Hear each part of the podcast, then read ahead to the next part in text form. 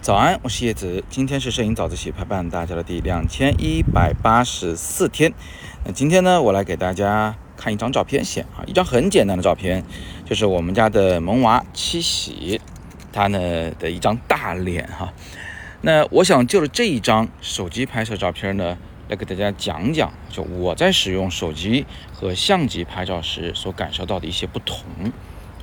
那同学们应该知道啊，就是我呢。同时有讲相机课和手机摄影课这么两种完全不同的课程。那讲手机摄影课的时候呢，很多同学可能会怀疑啊，说我的手机是不是不如相机？其实呢，手机在很多地方是比相机强的。我举两个例子，在这个画面中都是有体现的。一呢是你看我在一个很近的地方拍我们七喜的大脑门儿，那这个如果是相机拍的话啊。就有可能无法对焦了，因为相机镜头啊，通常最近对焦距离比较远，它不允许在很近的距离里边来对焦啊，容易出现对不上焦的情况。当然了，我也不是说所有的镜头啊，那比如说富士的幺六八零镜头啊，还有奥林巴斯几乎全系列的镜头，他们的相机镜头呢是能够在比较近的距离去对焦的，甚至能够拍出一些准微距的效果啊。那这样的话，我们的使用范围就会大很多。这就让我想到啊，前一段时间有一个学生就问过我这么个问题，他说：“老师，我觉得我相机还不如手机呢。”我说：“为啥呀？”他说：“你看啊，我手机都能拍菜啊，但是我相机拍不了，拍出来都是对不上焦的、模糊的啊。那其实就是这个问题，对吧？手机更擅长于在近处对焦。第二，你有没有发现啊，在使用相机的时候跟手机的时候呢，有个很大的不同，就是相机。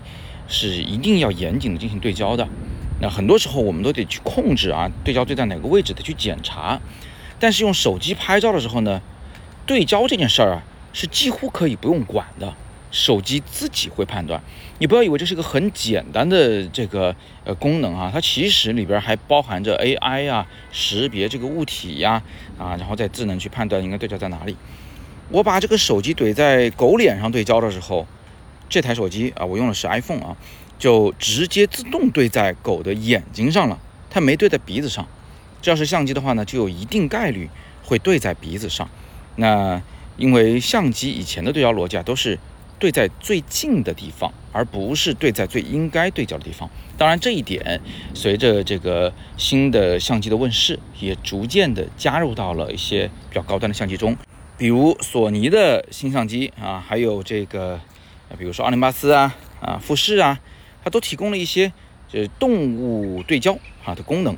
那它在对动物对焦的时候，它也会判断啊，不是对着整只动物对焦，它是对着动物的眼睛去对焦。拍鸟的时候对鸟眼啊，拍狗的时候对狗眼，拍人的时候呢就对人的眼睛自动对焦。这一点倒是蛮成熟的啊，很多这个稍微老一些的相机也都能实现了。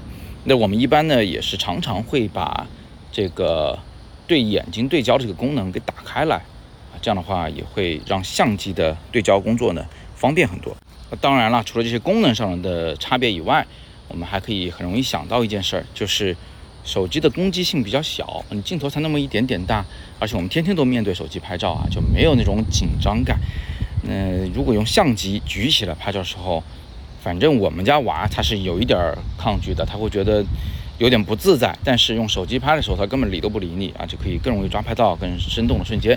当然，这一点在我们家的七喜身上是体现不出来的哈。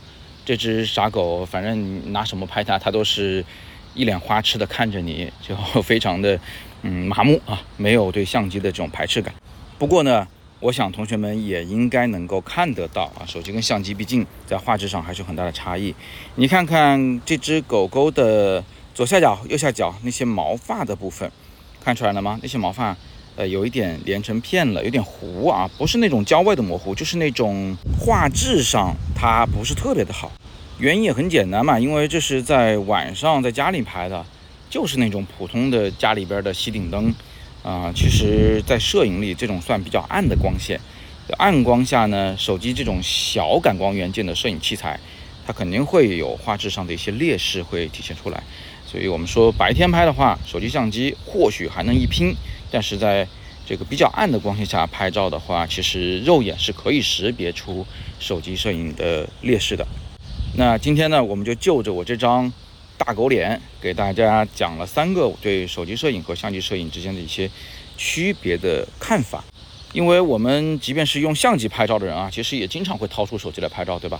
所以多了解一点手机的成像特色呢，或许我们就更容易判断什么时候该掏相机，什么时候该掏手机了。